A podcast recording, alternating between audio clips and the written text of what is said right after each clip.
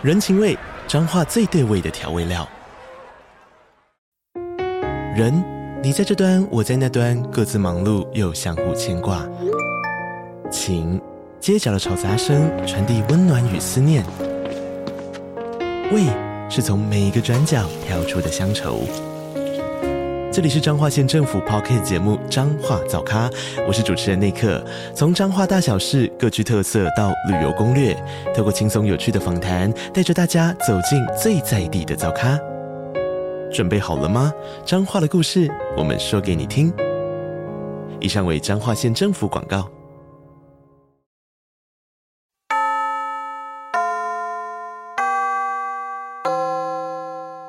收听女子女子女子补习班上课了。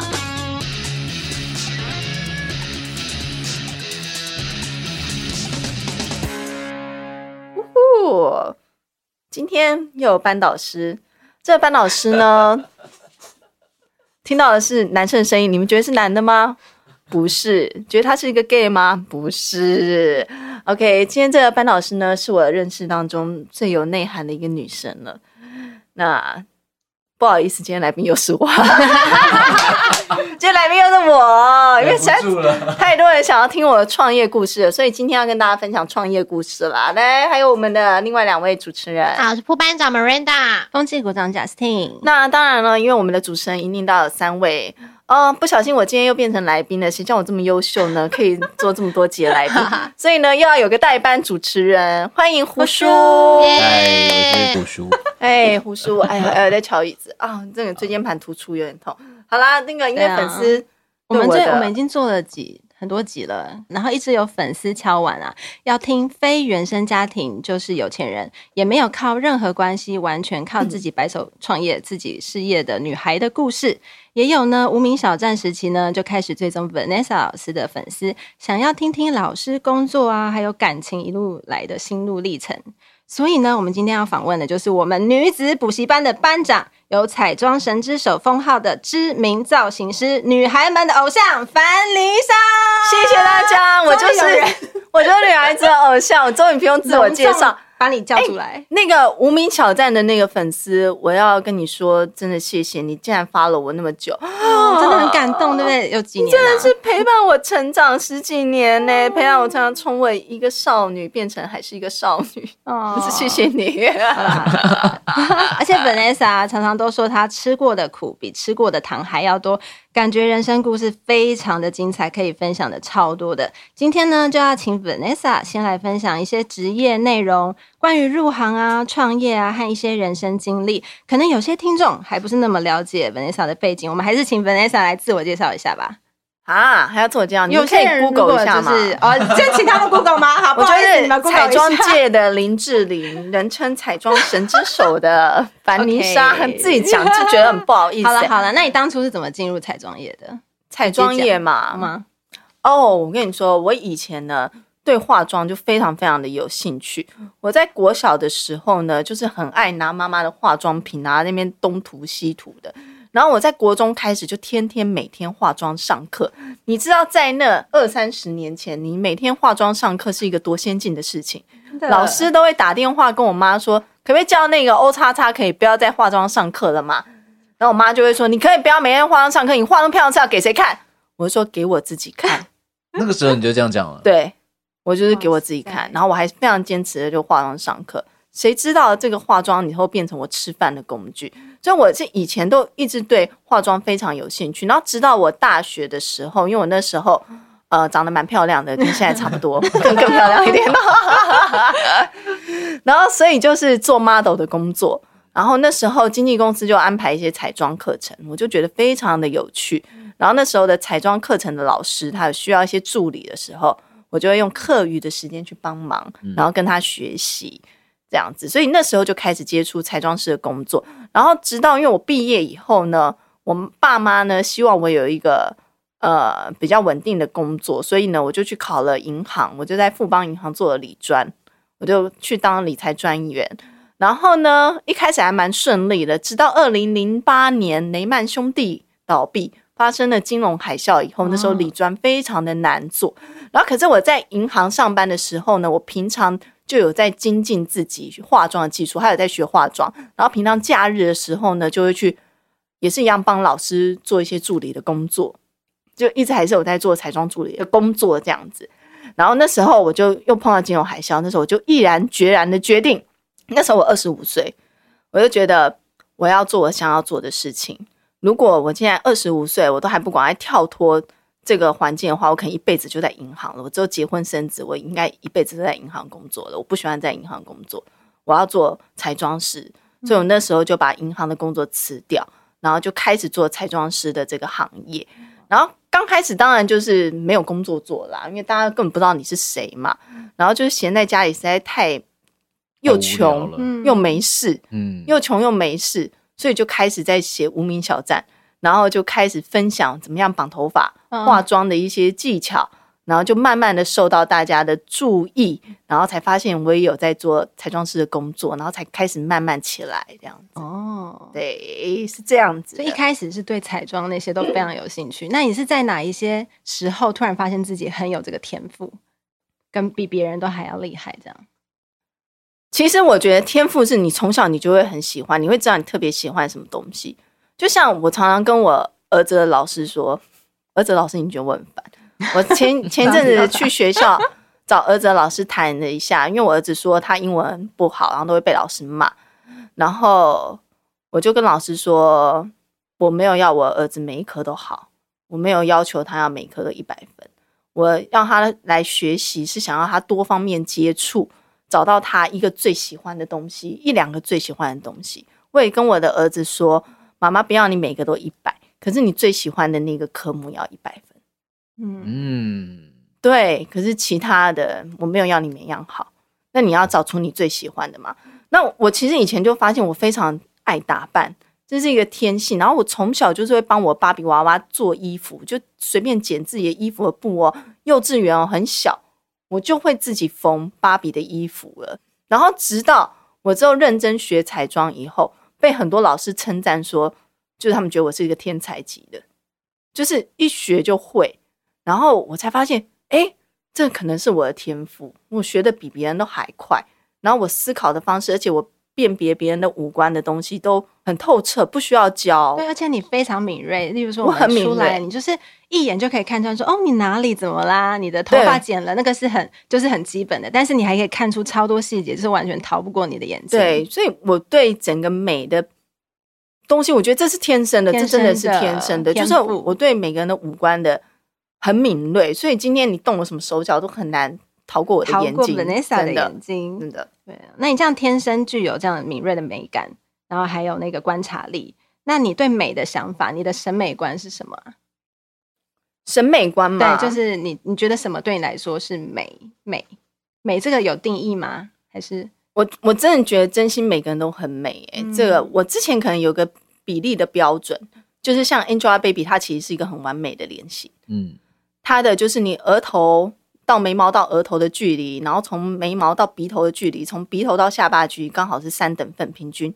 然后人的直的来看是要分成五等份平均，从眼睛的一个宽度，像 Angelababy 她就是一个非常标准的一个漂亮的女生，哦、标准美女的。啊，其实我也是，如果仔细看的话，就是所以呢，我一开始呢在帮大家化妆的时候呢，因为有这个大家普世认为的。美的一个长相，我会帮我的客人画成趋向于美的长相哦，嗯、就是那个比例是有一个比例，然后留住它的特色，这样。这个是之后哦哦，到了之后呢，我才发现其实每个人他们要的是不一样的。你一定要让他自己觉得他很美，他那天才会有自信，他散发出来的才是真的美。所以我到最后就觉得自信真的很重要，然后我就开始去发现每个人最美的地方。然后去展现他最美的地方，让他更有自信，让他觉得他那天也很美。给我化妆客人那天他也很美，他那天都会很开心，他表现出来的笑容都特别有自信。因为不是每个人都是用同样的世俗的标准长得一模一样就是好看嘛，所以反而我现在是比较觉得美，每个人都很美，嗯，都一定每个人你都有一个天赋。你要去发掘，你的脸上也都有一个长得比别人特别好看的地方，你要去发现。那怎么样去发现以后，然后去凸显它，这是最重要的。嗯，嗯，所以这其实不不只是一份工作，就是你还可以就是把把女生变得很美，然后让她在很重要的一天变成是就是全场的焦点。我应该是说，不是把女生变得很美，嗯、我是帮助女孩子发现你们自己美的地方，嗯、然后帮她是让她发现她很美。哦、原来她这这么美，就像米兰达，就是那时候给我化完妆以后。我正想要去分享说，那一天的婚礼后，我有一段时间其实很热衷于彩妆，嗯、因为我就觉得原来自己有可能可以这么美，对，然后才开始很认真的去呃学习，知道怎么样。所以我有那一段时间在香港，我就也因为做一些代购，但是也因此在柜上就是学习很多化妆的技巧。然后真的是美，真的不能懒，对。然后你想让自己美的话，你就是要不断练习。其实我觉得，嗯，好，母叔，母叔。人人打是一开始是会对自己没有自信吗？因为其实，在男生的角度里面，我们不知道女生在想什么。为什么女生要那么喜欢的化妆，要那么喜欢去改造自己的脸庞，或者是诶让自己看起来很漂亮？其实，在男生的角度，有时候是最自然、最原始，那就是最美的。对对对对对，只是嗯、呃，女生会不会对于自己会没有自信？会。其实会吗？其实没有，应该是说这个也是一个发现自我的过程。嗯、没错，因为你会从化妆当中发现，其实你自己很美。嗯，原来你自己那么美，然后你没有仔细的看过自己。我觉得化妆也还有另外一块，就是你会尝试不同风格的衣服。为什么女生爱买衣服？嗯，其实会希望能够从这个过程中，哎，我好，我好喜欢，比如说我看到一个女生很漂亮，我也想要变得跟她一样。哦，我以为是觉得。衣柜太空了。哦不，但是就是一种，就是我们我不觉得女孩子都会说，哎、欸，很欣赏某一个人，你会希望跟他一样，就是一种女生的小确幸，就是每天把自己装点的有点不一样啊，然后今天是什么风格，就是心情就很好。对，我觉得是有点 cosplay 的感觉，嗯、有一点哎、欸，而且就是你当你在化妆起来以后，我觉得那个整个气势是不一样的，嗯、像。我觉得我很喜欢，我觉得化妆是改变我人生哦。因为其实我小时候是非常非常没有自信的，因为我小时候其实很胖，我小时候很胖，然后我舅舅很爱叫我胖妞，就是说舅舅坏坏。对，我跟你说，我的亲朋好友们都是舅舅阿姨们讲话都很直接，我舅舅都以前叫我胖妞，然后我以前呢，我就。很想要隆鼻，你知道吗？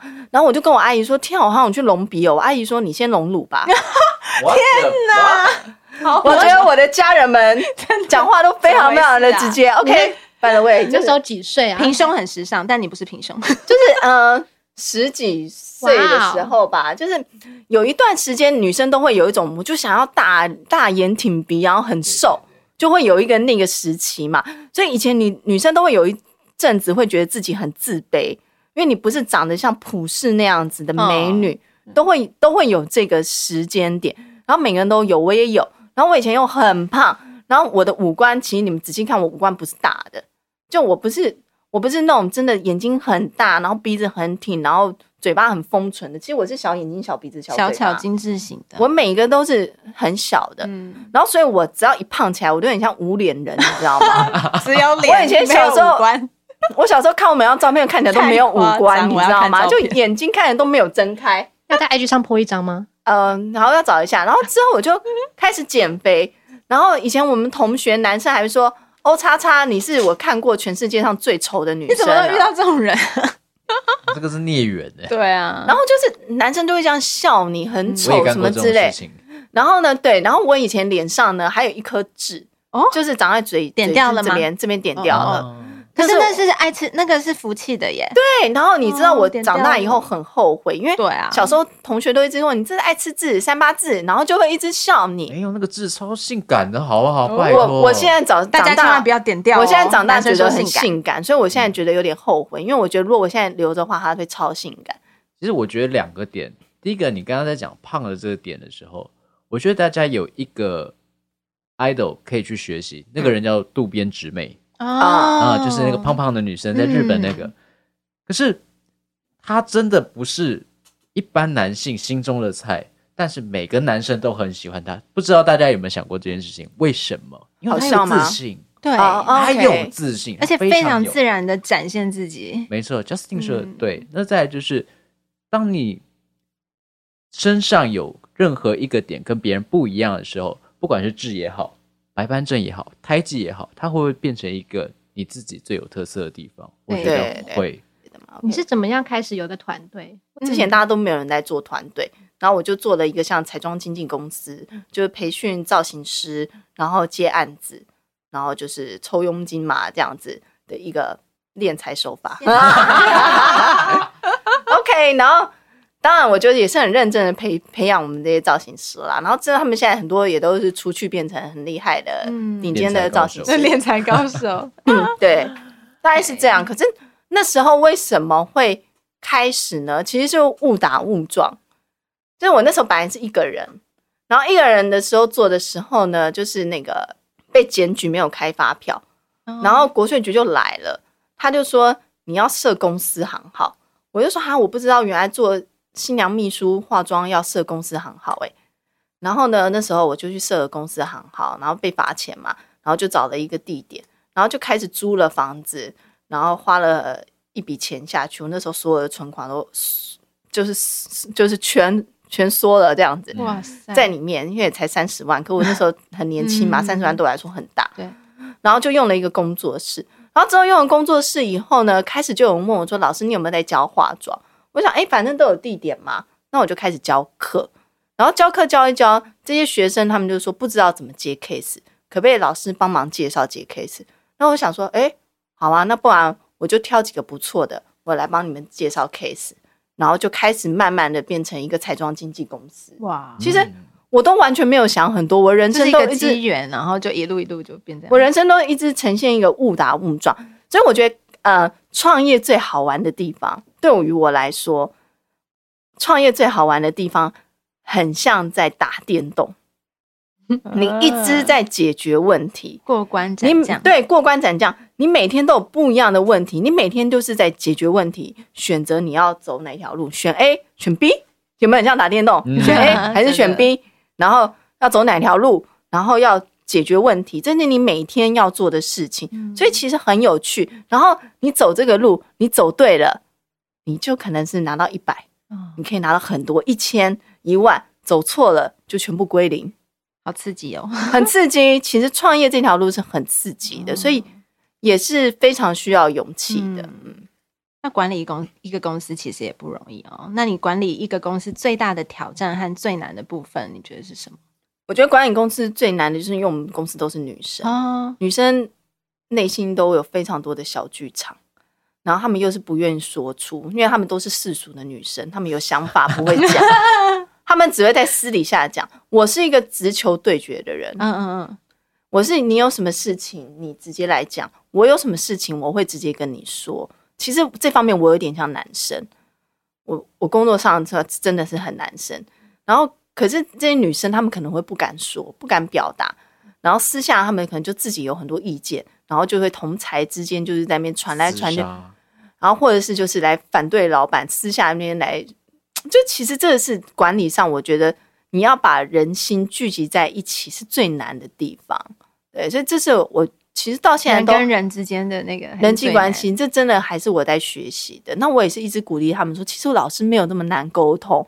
你有没有什么想法？你要跟我讲，我觉得可以做的，我会做。那我觉得这个没有办法，我会告诉你原因，为什么没有办法？你们是不是没有想到哪些事情？你有问题，你可以来直接问我，不要私下猜。对，其实这个是我觉得经营公司我遇到比较大的一个困难是在这个地方。嗯，对。那你有遇到很多女孩子，她都是想要就是朝朝那个彩妆界发展。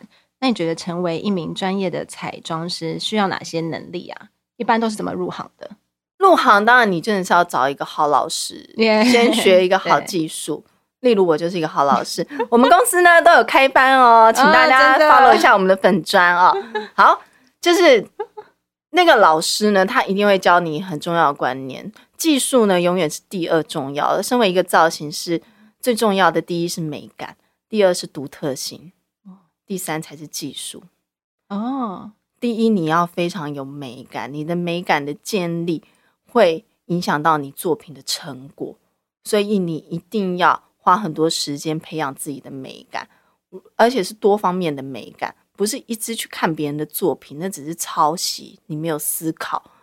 你应该从多方面的，例如去看一些画，然后看一些表演，然后看一些学插花，多方面的美感的训练练习都会有帮助于你的作品。Vanessa 的分享这一段，就让我想到我之前听江振成在就是初心的访问里面，他也谈到说，他当初去法国只想花两年学好技术，就是完全学法国那边的技术。可是他后来说，他发现美感的这个东西是他的，他的他的那时候进去的餐厅是双星主厨，一个主厨超级严格，他在工作上面就是技术上面的要求，但是他反而很多的启发是另外一个厨师，他带他去感受南法那边的生活。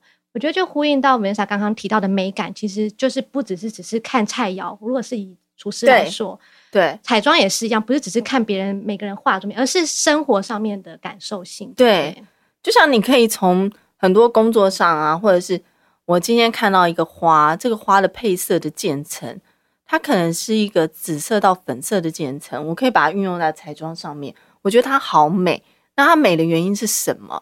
我觉得这整个的美感的训练。是非常的重要的，这是绝对是造型是最优先重要的地方。再来就是你的独特性，嗯，你必须要展现出你跟别人不一样的独特性。你化的妆，你做的造型，必须一眼都让人家认出这个就是你的作品，这个很重要。你一定要做出自己的独特性，不是一直去模仿别人。像我跟会跟我的学生们说，你不要一直去看同行的作品，你会去被影响到。你会觉得他现在做的很好，你要模仿他，你要跟他做的一样，你没有思考，你没有自己的独特性，不需要第二个他了。你必须要做出自己的独特性。我觉得我那时候是非常做出自己的独特性。我刚开始做的时候，很多人质疑我做的东西很做的新娘造型非常不新娘，很奇怪。有些网友这样质疑我，我不管他们，我们继续做。我也不看同行的东西，又不看那些很红的那些同行现在在做什么。我就做自己的东西，我自己觉得美的东西，慢慢的就会有人欣赏你的东西，所以是从奇别人认为的奇怪，到变成你自己的独特，变成了独特。然后你的美，其实，在你累积的过程中，别人才慢慢才看得到说啊，原来有这样子的可能。你会找到有些人是跟你相同类型的，嗯、他们欣赏你，然后跟你合作以后，你慢慢。作品量越来越多，你反而影响到很多人的整个美感品味。我觉得你画的新娘或者是画的女生有一种自信跟气势，对对，就是好像不是以前我们婚礼里里面会觉得女生好像温柔婉约，反而当初会喜欢你，就是因为觉得你的团队的人都画的很有气势。对，你要有独特性，而且你也会针对每个女孩她有的优点再去帮她。嗯，对，其实我会希望你是呈现一个你自己最喜欢自己的样子，然后再来就是。才是技术，真的，最下来才是技术。然后再来，呃，你能不能吃苦当然很重要，因为我们的工作很奇怪，是常常是凌晨就要起床的。然后你必须要非常有独立的个性。对啊，我们也很想知道你一天的行程大概怎么样啊？如果是工作的话嘛，嗯，因为其实我工作非常的，如果你说是新娘的话，一天常常都工作十七个小时、十八个小时，哇，可能凌晨三四点就起来开始化妆，一直到晚上十点多、十一点多。这都是很正常的。中间休息的时间也都中间休息的时间很不一定，你自己只能抓空档时间吃饭，它没有固定的放饭时间。腰啊、眼睛啊，还有都非常伤，胃胃都非常的伤。伤、哦、然后一开始的时候，刚开始入行的时候，你没有助理，我们的工具、行李、饰品啊、造型品、法妆用品加起来一定超过三十公斤。最怕的就是走楼梯，嗯，有时候碰到客人住公寓。你自己必须要搬上去，再搬下来。自己一个人，一个女生，四十六公斤的女生，我必须要搬三十几公斤的东西，一个人。就是，所以为什么才椎间盘那个什么 椎间？所以为什么才会椎间盘突出？就是因为这个职业伤害啊，就职业伤害啊，就是太伟大了，充满了职业伤害。就是你必须要做这些事情。那如果有时候像我之后。呃，其实我蛮幸运的是，我之后就是开始有接触到一些拍广告的工作，嗯嗯，就不是只是单纯的新娘的工作的时候，那个作息就比较正常一点的，大概可能就是八九点开工，然后大概五六点就是收工，然后中间都会有固定的放饭时间，就是会有中间工作人员的休息时间。就是大概就是比较正常一点。可是因为我们是接 case 的，所以我每天的工作不太一样，所以我每天的 schedule 起床时间跟下班时间都不太一样，其实是蛮乱的。所以自己的身体真的是要多花一点心力去照顾，这样子，对，是蛮辛苦的一个工作，是需要很独立，而且有时候你要跑很远的地方，一个人带一堆东西，一个女生常常要到处外宿，而且其实时间的掌握性也很要很强。对，其实我原本是个路痴，哎，我自从做了这个工作以后，变得超不路痴的，而且变得超级独立。就是真的是可以带很多东西，嗯、然后到处就是去，然后饭店随便到处睡，都是自己一个人。其实我觉得，最要做这个工作，女生真的要非常独立。光鲜亮丽的背后有很多很辛苦。对，因为你一开始你一定不可能有助理嘛，你必须要一个人要去扛这些事情。真的勇敢，勇敢，真的。因为我想问一个问题，你有没有曾经画到一个就是？新娘或者是广告对象，他们发现不就是不太提出来说，他可能觉得妆容不是他们想要，你怎么去跟跟他沟通或者是调整呢？有没有有没有发生过这个事情？因为我觉得很多彩妆师他们在也许在服务的过程中，他会有一点不太确定。哦，嗯，我我以前啊，我以前蛮主观的。我以前在帮客人服务的时候，我有一个主观的美感的。要求，我希望你们照着我的方式做。可是之后我慢慢发现不是，因为每个人的审美观不一样。我会开始就是会比较听从客人他喜欢的美的方式，因为就像我讲的，因为他一定要觉得他那天够美，他才会有自信，嗯，他才会笑得灿烂。所以我就比较会放下自己一些坚持。可是如果万一他要的这个美感真的是太糟糕的话，我会找很多资料去给他看。就说你觉得这样子好不好？嗯、我觉得我们试着这样子做，他可能看了也觉得哎、欸，好像很不错。他没有想到，因为他有时候可能是他看的东西不够多，或者他不知道他自己到底要的是什么，或者看的东西太旧了。他把妈妈的那个相册翻说哦，这很漂亮。所以你可以给他一些建议，可是就是等于说。我也不会这么的坚持，可是我会主动给他建议。而且旁边那种新娘周遭有一些搅局的亲朋好友，也是蛮麻烦的，有吗？所以这就会很麻烦。所以我觉得，我就练就一生，常常就是可以，就是只专注在做自己的事情，完全就是把这个世界当做是一个人的一个状态。因为我们工作环境有时候很多人来来去去，影响的话很吵杂或干嘛的，然后你要注意到的东西真的太多了，这样子。所以我我觉得这是也是蛮好玩。可是其实我真的是。觉得我很幸运，我做到一个我真心非常喜欢的工作，因为我觉得我可以帮助很多女生发现自己的美丽，对啊，让他们变得更有自信，然后让他们在很重要的一天这么的幸福，那么快乐。其实我真的觉得我很幸运，我做到。是你，你的工作是你的真爱，我的工作是我的真爱。我也很幸运，自己很早的时候就有勇气离开一个很看似很稳定的工作，嗯，然后。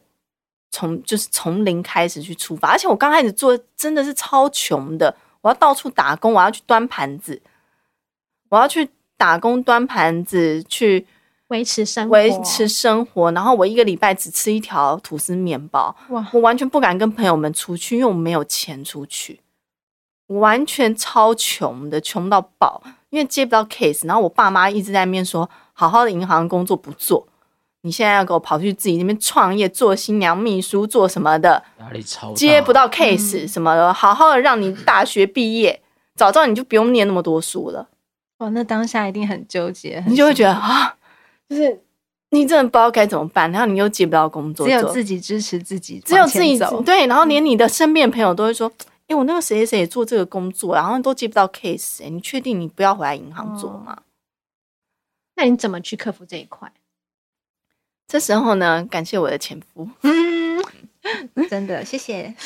我前夫，因为他的母亲就是一个创业家，嗯，而且我端盘子的工作还是他帮我找的，哎，真的，他还跟我说，哎，我们公司附近有一个在争那个打工的那个 part time 的，就是餐厅，就是做服务生，你要不要去那个 part time 做服务生？我就说好啊，因为那个时间也比较弹性，就是如果我临时接到 case 的话，我也可以去做 case 的事情，然后还可以打工，然后他那时候。就跟我说，我很想放弃。他跟我说，创业这种东西啊，你做任何事情，你都要给自己两年的时间。你这两年当中，你就要尽全力做。如果真的做不到的话，你两年后你再跟我说要放弃，你不要现在就来说你要放弃。哇，我想问一下，嗯，当时是你几岁的时候？因为二十五岁，二十五岁的时候，对。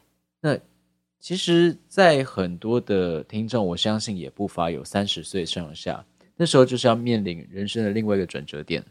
那今天我假设是二十五岁，我当然还有时间去这样对好。但是如果我今天是三十岁、四十岁、五十岁了，我没有这些时间去耗了，那是不是还要再去选择创业？身为一个女孩子，我跟大家说，创业趁早，创业一定要趁早。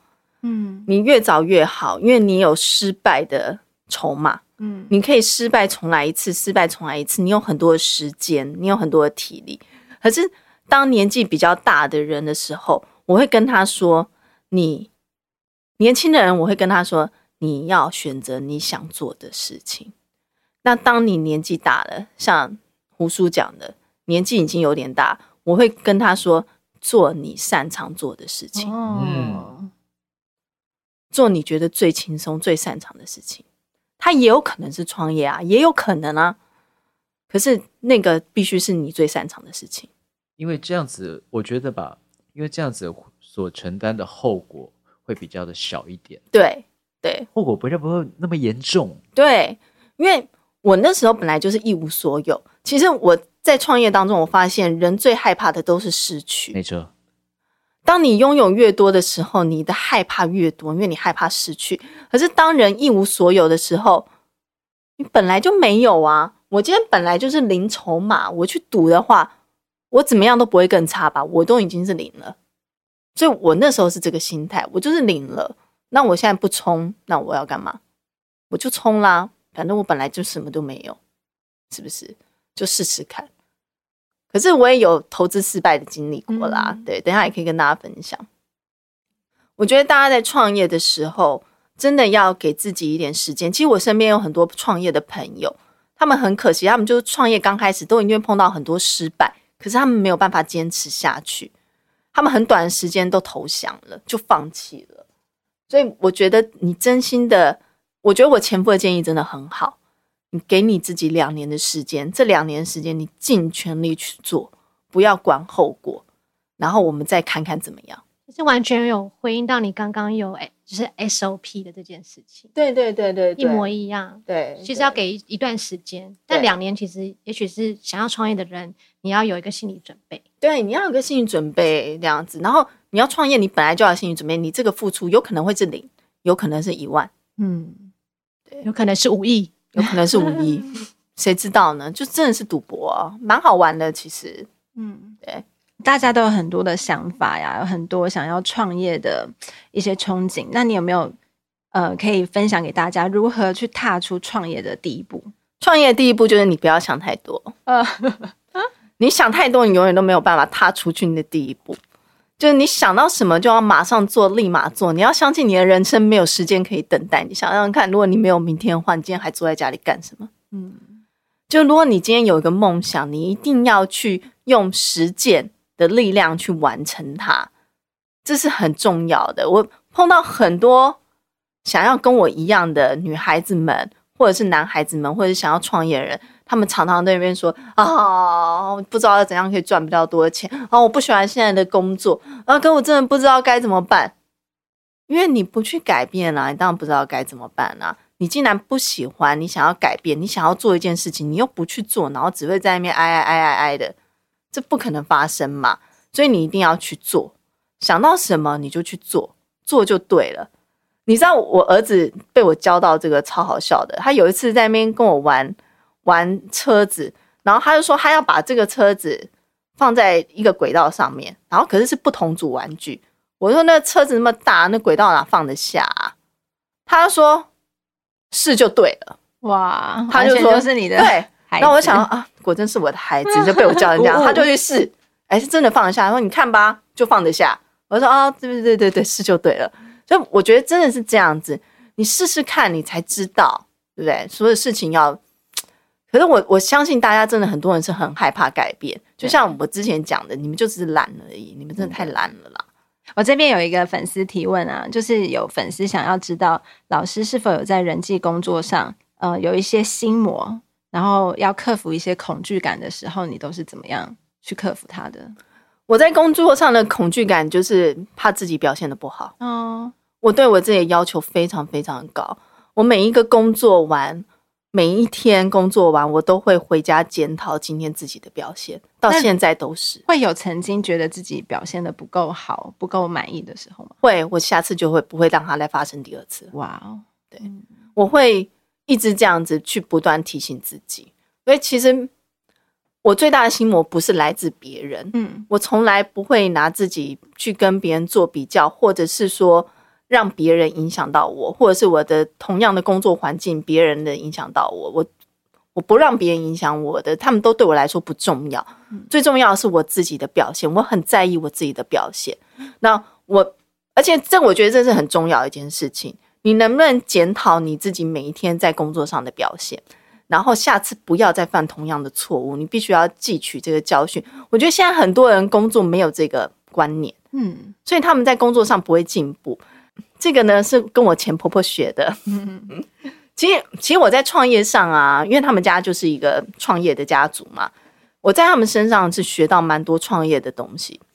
我前婆婆她之前跟我说：“你对你的生活要感到满足。”就是你对你的生活，现在的生活啊，对人际关系啊，对你的亲人要容易要知足，对你的工作表现永远不可以知足。哦，所以我记得这句话，所以我在工作的时候，我永远都不会觉得今天自己表现很好，到现在都是，大家可能都觉得你做的很好，可是我其实我内心都是觉得我还可以再更好。所以你对你的工作的态度是不停的，一直要进步。不可以停下来，所以其实有些人都说，像老师，你现在做的很成功，我很想要知道你成功秘诀。我不觉得我成功，欸，哎，我没有达到我现在我心中的那个位置，其实是没有达到的。所以我有时候我会觉得很难过，我为什么做了那么久，我还没有达到我要的位置？那所以你对你的人生展望是什么？还有什么想要突破或尝试的吗？我人生的展望就是，在我的行业，我必须要做到第一啊。全台湾第一，亚洲第一，世界第一啊！嗯，我我的我在工作上就是我只有要做就要做到最好。我也是这样跟我的孩子说：如果你今天是要去卖鸡排，你就要卖到全世界第一名。你可以卖鸡排，要做就要做到最好，对，尽力。对，你不要就是做什么事情，嗯、然后我就是啊五十分就好了啦，普普就好了。我不喜欢这样子，永远不要心存侥幸去做任何一件事情。不是说心存侥幸，我的意思是说，呃，假设说像你刚刚说卖鸡排，如果我保持一个心存侥幸，哦，这个可以得过且过就好了，得过且过，对，没有得过且过，没有没有这回事。其实这就是对于人生的一种心存侥幸。哦，我这样可以过就好了，这样子普普的就 OK 了。对，在 Vanessa 的眼中，你会希望永远是把事情做到最好。对，在某一方面，其实是一种。想要让自己更加完美，只会跟自己比较的状态。我是只跟自己比较，没错，没错。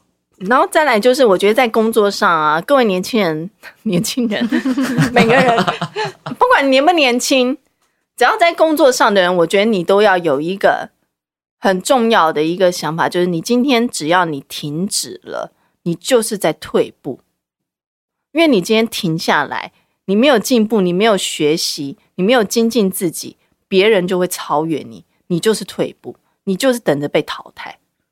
这社会上就是这么现实。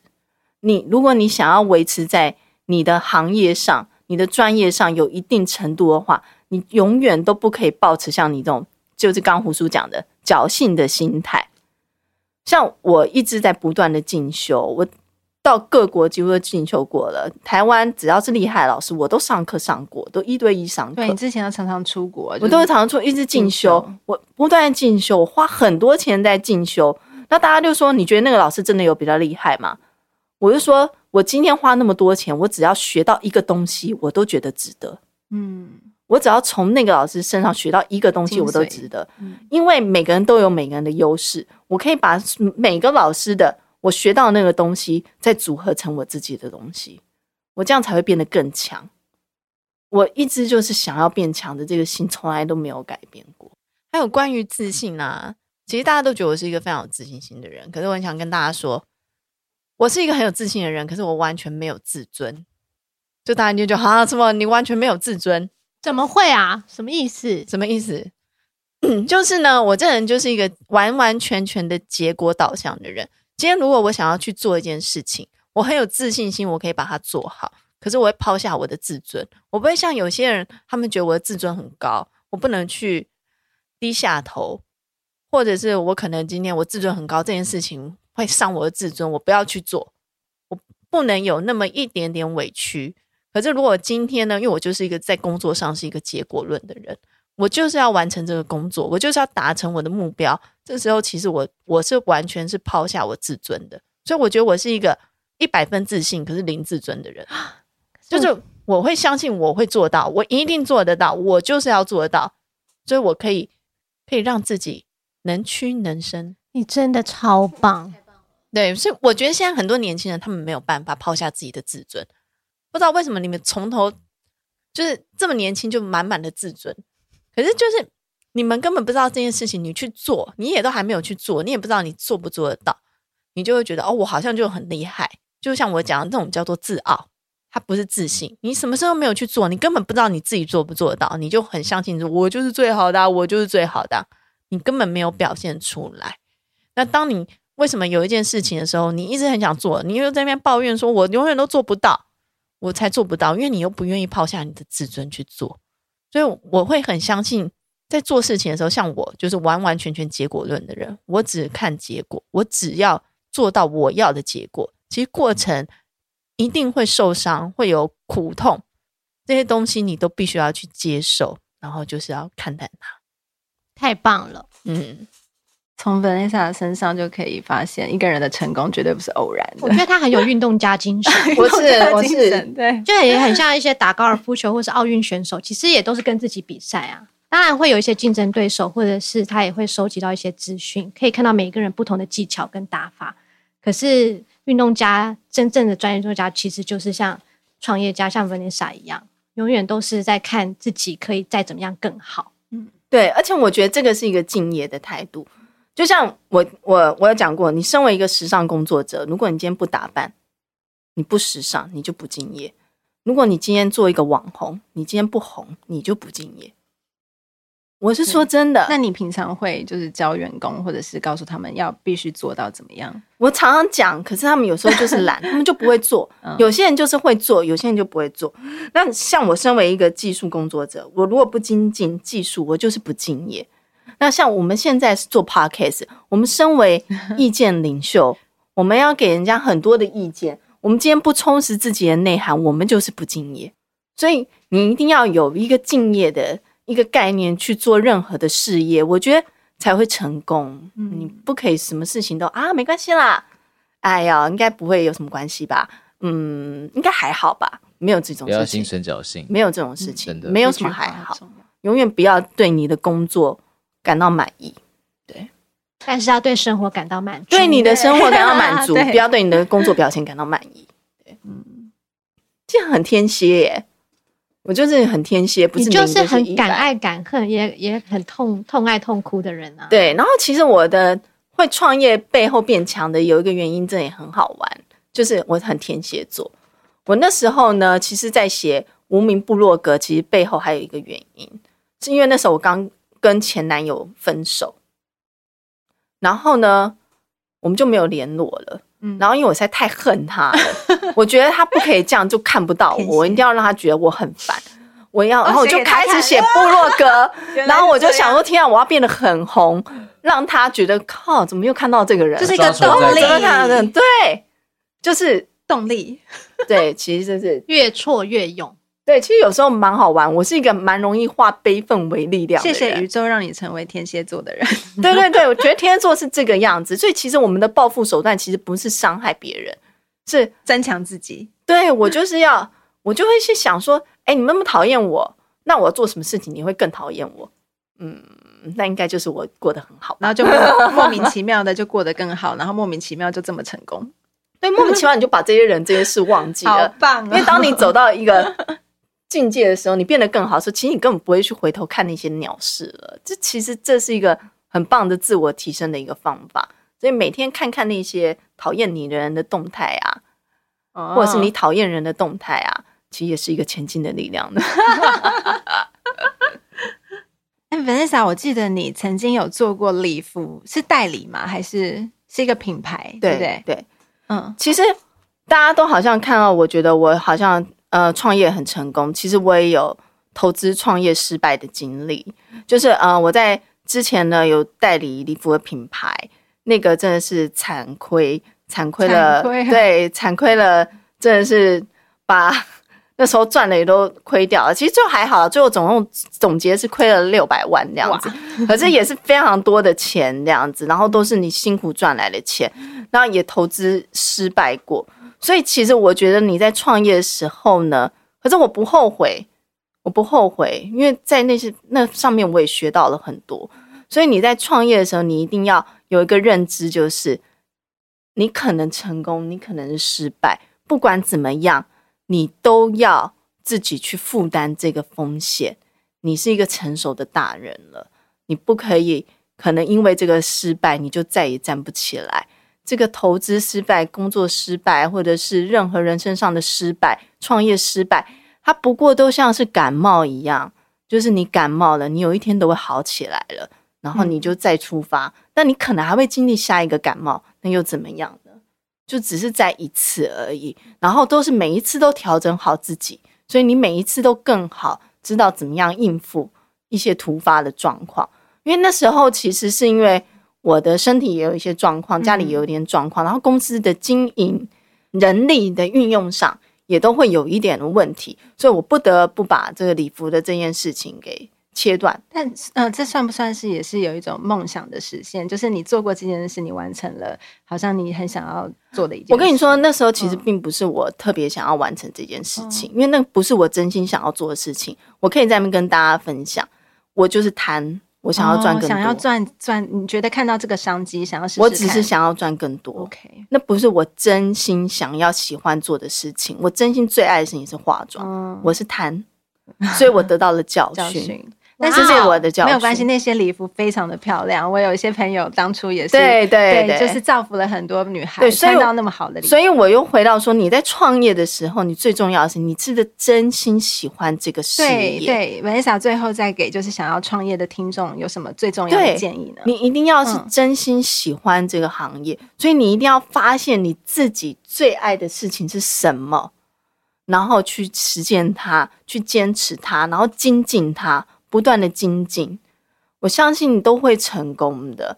然后，因为像我之前失败，其实我的那个初心就是不对的。嗯，赚钱只是单纯想赚钱，心态心态不对就对。所以你看我，我在那边我很坦诚，我自己的心态不正确，我有小恶魔的地方。嗯，这就是我为什么失败的原因。我分享给你们，所以你们一定要知道自己的初心是好的，你是为大家好的，你是真心喜欢的，你是可以。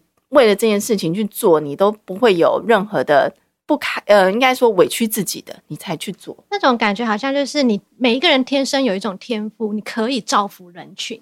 对，如果这个初心是这样子的话，你其实做什么事情都会成功。对，你每个人你都会有，像不是有部电影叫《三个傻瓜》吗？嗯，印度那个。对，因为那部很棒，他就是说、嗯、这个人最后那个人很赚钱嘛，他为什么他可以那么赚钱？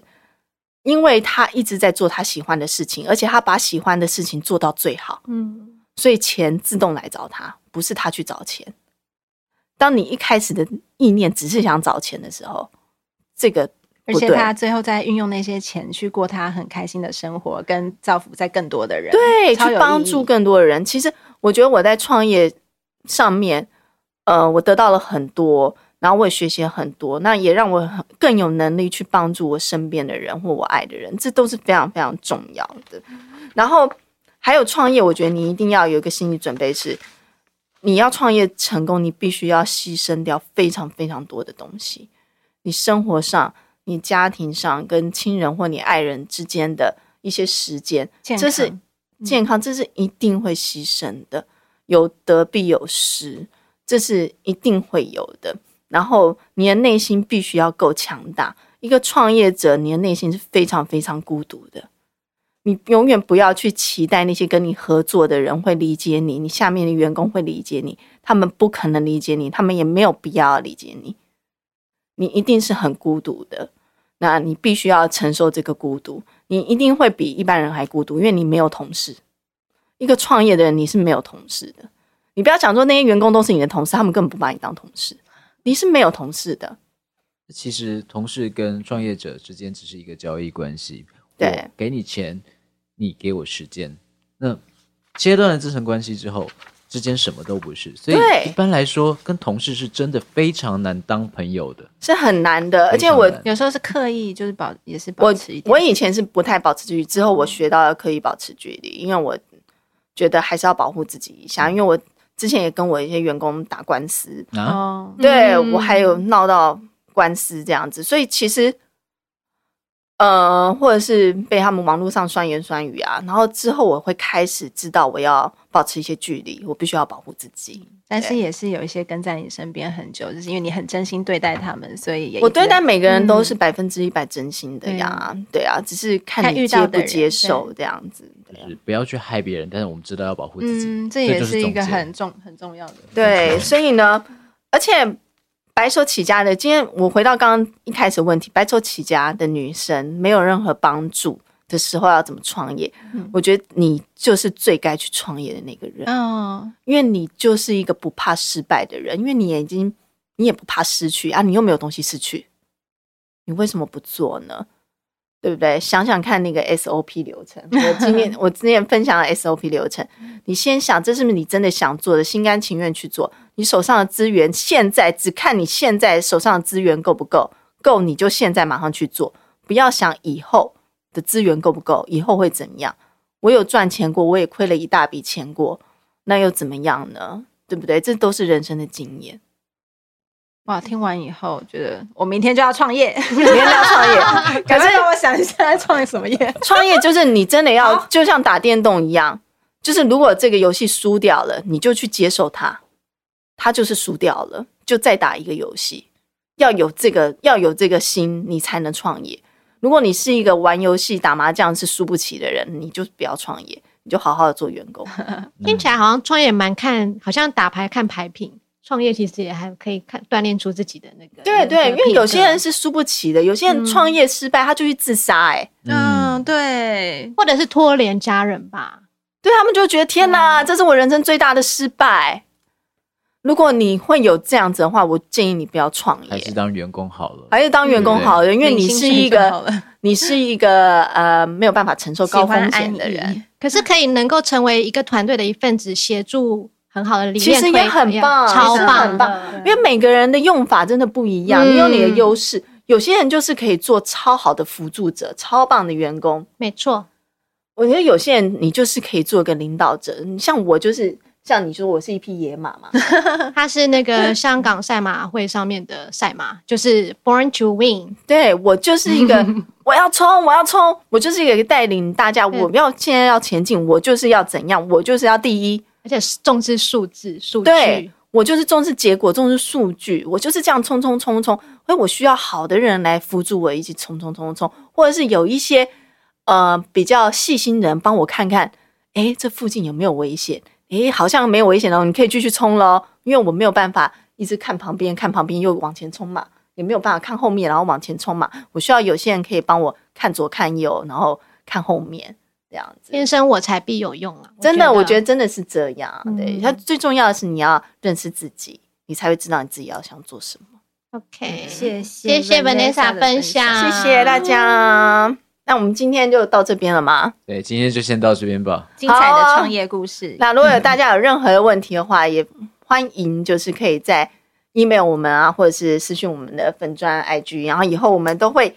有更多的话题可以跟大家聊，那今天就下课喽，下课了，拜